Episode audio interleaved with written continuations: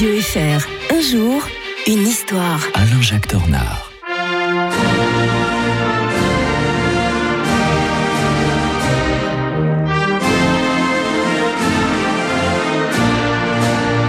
Bonjour Alain-Jacques Tornard. Bonjour camarade Mike. C'est vrai qu'on entend ici l'international, hein, l'un des hymnes les plus célèbres, les plus symboliques de l'histoire. Rien de mieux, moi je me suis dit, pour accompagner cette date de 2 mars 1919, fondation par Lénine de l'international communiste. hein. Oui, le fameux Comintern, Ouais, le nom. tellement bien. Oui, Ouais. oui, oui. Alors bon, la, la guerre civile euh, sévit encore en, en Russie. Hein, il faut pas l'oublier. On croit que c'est la révolution de 1917, mais il y a eu les, les Russes blancs qui étaient toujours là. On a, il y a eu encore des révoltes. Donc euh, Lénine tente de placer sous son égide tous les partis marxistes de la planète parce qu'il veut une révolution mondiale. Pour que le communisme se réalise, il faut que le monde entier Mm. devienne communiste. Comme on avait pu penser que pour que le christianisme ré- réussisse, il fallait que tout le monde devienne chrétien. Ça peut, parce que c'est les mêmes, les mêmes idées des temps messianiques. Vous savez, on va vers les temps meilleurs. Il y a un aspect euh, euh, qui n'est pas religieux au sens propre, mais qui est, euh, qui, de- qui est de l'ordre d'une foi, la foi dans le communisme. C'est pour ça qu'il y a tellement de gens qui se sont lancés là-dedans. Et donc, ils fondent à Moscou la troisième internationale communiste. hein. Il y en avait une en 1864, en 1889, euh, avec 54 participants de 21 pays. Bon, elle n'a d'international que le nom, parce qu'essentiellement, ce sont en, en réalité euh, les, les bolcheviks de, de Russie et d'Allemagne euh, qui représentent leur pays réciproque, parce que le Mm. Parti communiste est très fort en Allemagne, qui a aussi connu une guerre euh, civile hein, après la Première Guerre mondiale.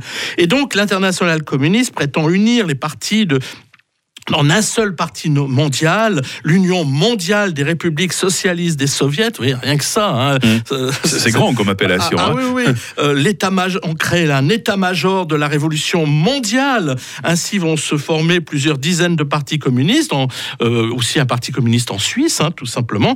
On en démon- donne- on dénombrera 65 partis en 1928, 76 en 1935. Donc, vous Ah voyez, ouais. ça, ça augmente. Et le Comintern, bah, c'est l'organe suprême qui doit se réunir tous les deux ans. En fait, il se réunira sept fois en 24 ans. Et en fait, il y a un comité exécutif qui dirige l'organisation parce qu'il y a une apparence de démocratie à l'intérieur, mais en fait, c'est le comité central Mmh. là, qui dirige C'est bien tout. verrouillé. Hein. Oui, oui, oui. Et donc, euh, ces réunions se multiplient au fur et à mesure que le centre. Donc, Moscou renforce son autorité sur les sections étrangères. Et euh, enfin, euh, les congrès se réunissent euh, avec le plénum élargi au comité exécutif et les représentants des sections nationales.